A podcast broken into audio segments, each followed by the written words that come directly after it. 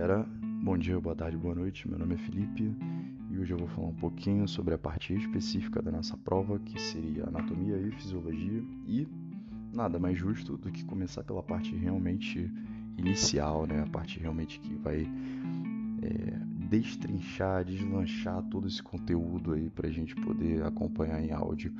Então vamos começar falando um pouquinho sobre citologia para depois a gente dar início à parte de histologia e futuramente às partes sistêmicas do corpo, tá? Então a citologia ela nada mais é do que o estudo da célula em si. A célula, lembrando, é a menor unidade, é a unidade menor funcional de um ser.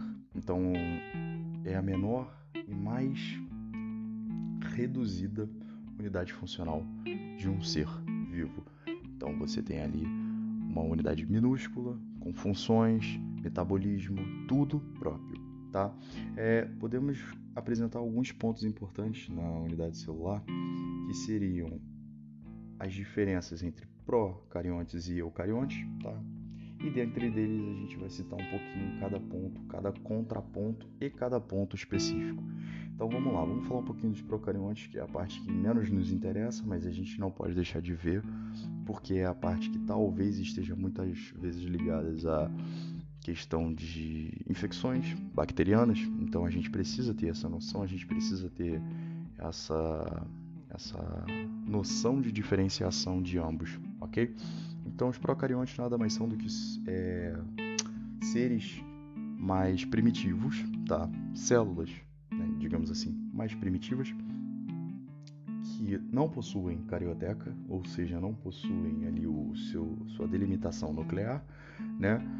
Ou seja, isso impacta diretamente no seu material genético espalhado no citoplasma, tá? É, a gente consegue ver a presença de parede celular, então por isso o formato de uma célula procarionte é um pouquinho diferente das células eucariontes, tá?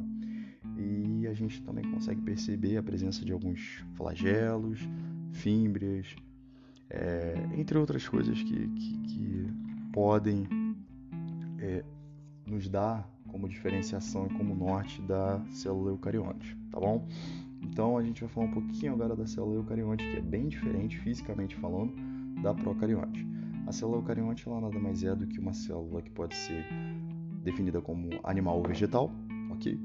Então a gente tem que lembrar que procarionte lembra sempre bactérias pelo fato de ser um ser mais primitivo, um ser menos evoluído, enquanto as eucariontes elas lembram mais animais e vegetais, ou seja, seres um pouco mais evoluídos que têm metabolismos um pouco melhores, tá ok? Então vamos falar um pouquinho das eucariotes. A questão da delimitação nuclear é o primeiro ponto.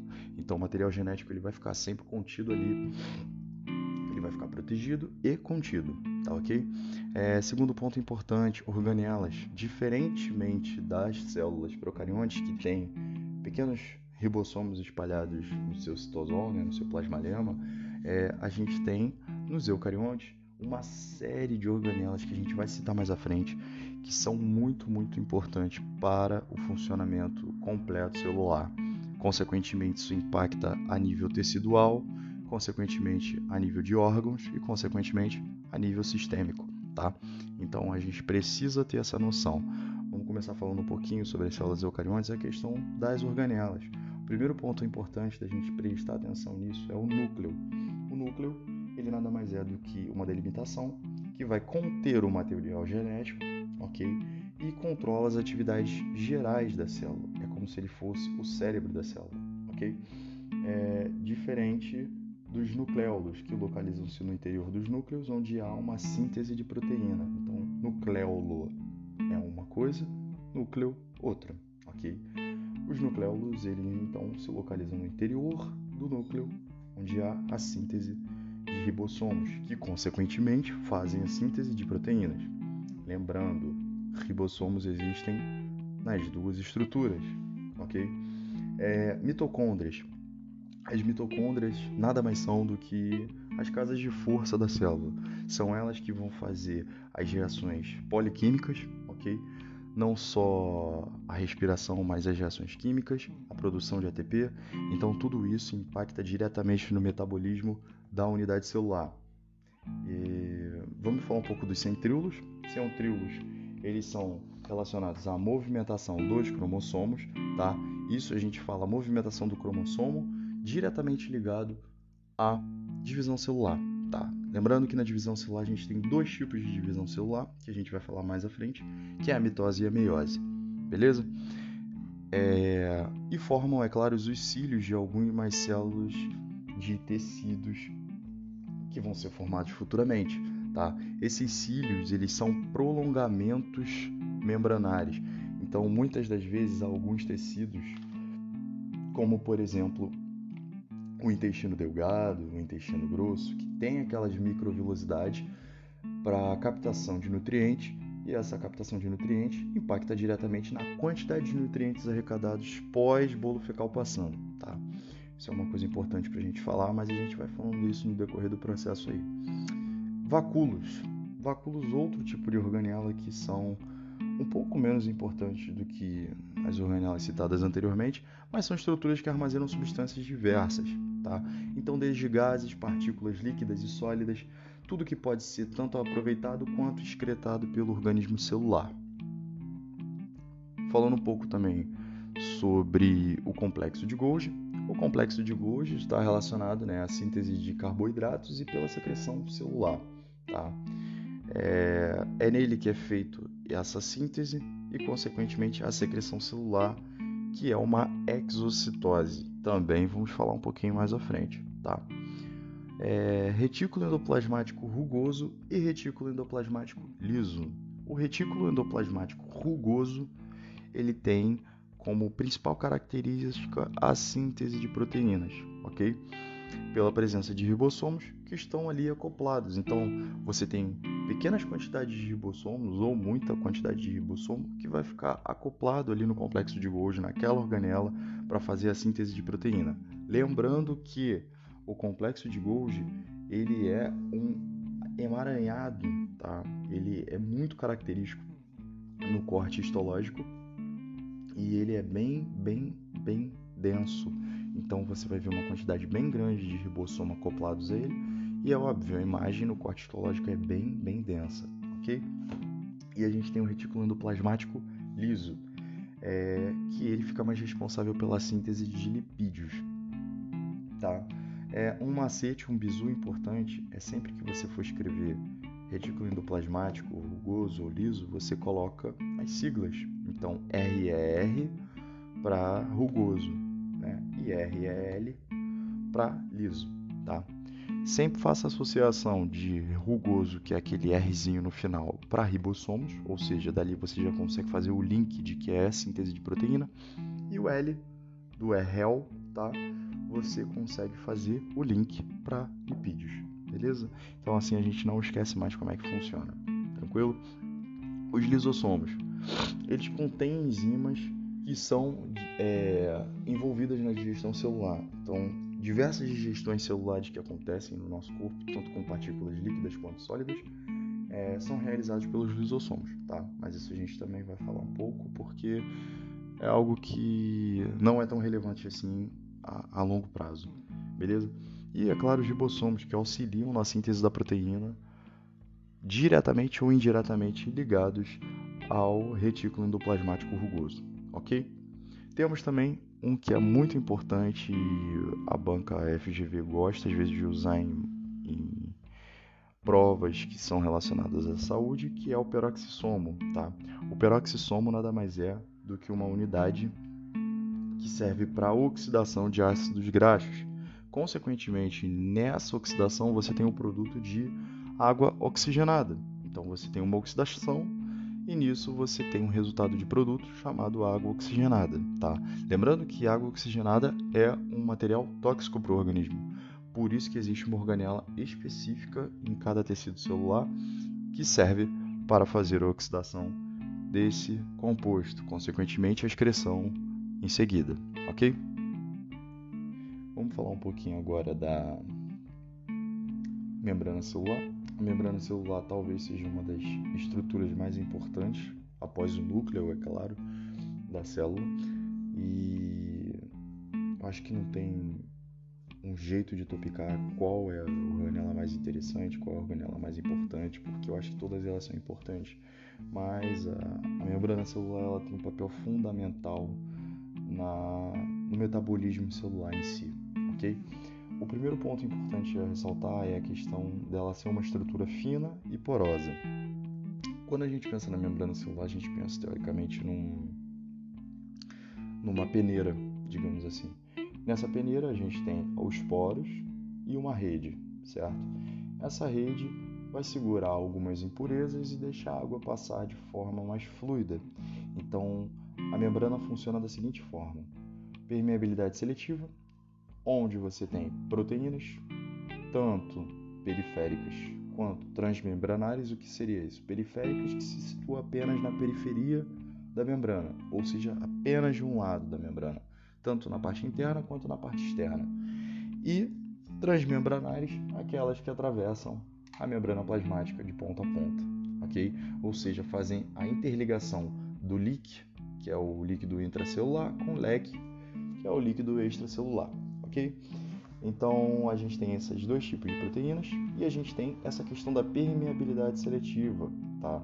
A permeabilidade seletiva funciona da seguinte forma: a partir do momento que você tem uma partícula, seja ela líquida, gasosa ou sólida, né, que de alguma forma precisa entrar na estrutura celular, você tem proteínas, você tem alguns métodos que fazem com que essa estrutura seja englobada e trazida para o interior dessa estrutura celular, ok? Então, vamos falar um pouquinho dos transportes, porque os transportes é o que realmente nos interessa, tá? O transporte passivo, ele é dividido em dois tipos, tá? Que é difusão e osmose. Dentro da difusão, a gente também tem dois tipos, então, no transporte passivo, a gente tem dois tipos de transporte, tá? Que é a difusão e a osmose. Na difusão, a gente tem a difusão simples e a difusão facilitada, tá? Ou seja, na difusão simples, a gente tem um movimento de partículas do meio mais concentrado para o meio menos concentrado, tá?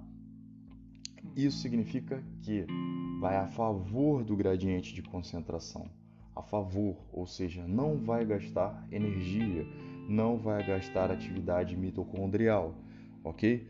Então, esse movimento ele é de acordo com o gradiente de concentração, tá?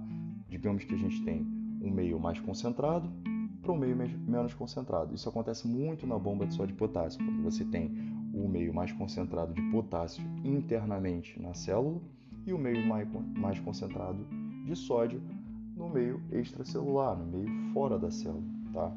E essa movimentação de solutos, tá? E de partículas de sódio e potássio, elas fazem com que é, tente se entrar em homeostase, tá? Mas isso é um assunto mais para frente. E a gente tem a difusão facilitada. Na difusão facilitada, a gente tem a passagem de partículas que não se dissolvem em lipídios, ok? Auxiliadas por proteínas que permeiam a bicamada lipídica ou atravessam. Então você tem é, proteínas que fazem esse transporte de forma é, facilitada, ou seja, sem aquele gasto de ATP, tá? ou seja, sem atividade mitocondrial. Você tem proteínas carreadoras. Proteínas carreadoras nada mais são do que proteínas que atravessam a membrana plasmática por completo, ok? Essas proteínas muitas das vezes são chamadas de permeases, tá? Mas isso é a nível de curiosidade. Nós também temos a osmose. A osmose nada mais é do que aquele fluir da água entre o meio extracelular e o meio intracelular. Lembrando que isso vai contra, aliás, a favor do gradiente de concentração. Então você tem é, um meio mais concentrado soluto e a água vai em direção ao meio mais concentrado de soluto para tentar manter esse equilíbrio de concentração. Vamos usar um exemplo simples. Sal na salada. Você tem uma salada de alface e você coloca sal, tá? O alface todos nós sabemos que é uma folha e ele possui uma quantidade boa de água, ele possui uma quantidade de água é, rica. Então, a partir do momento que você derrama sal, você tem que consumir o alface. Se você não consumir esse alface, logo em seguida ele vai começar a murchar. Isso significa que a água está saindo do meio mais concentrado para, aliás, do meio menos concentrado para o meio mais concentrado. Então, o alface vai turgir, vai murchar, murchar, ok? Bom, galera, vamos falar um pouquinho agora do transporte ativo. Tá?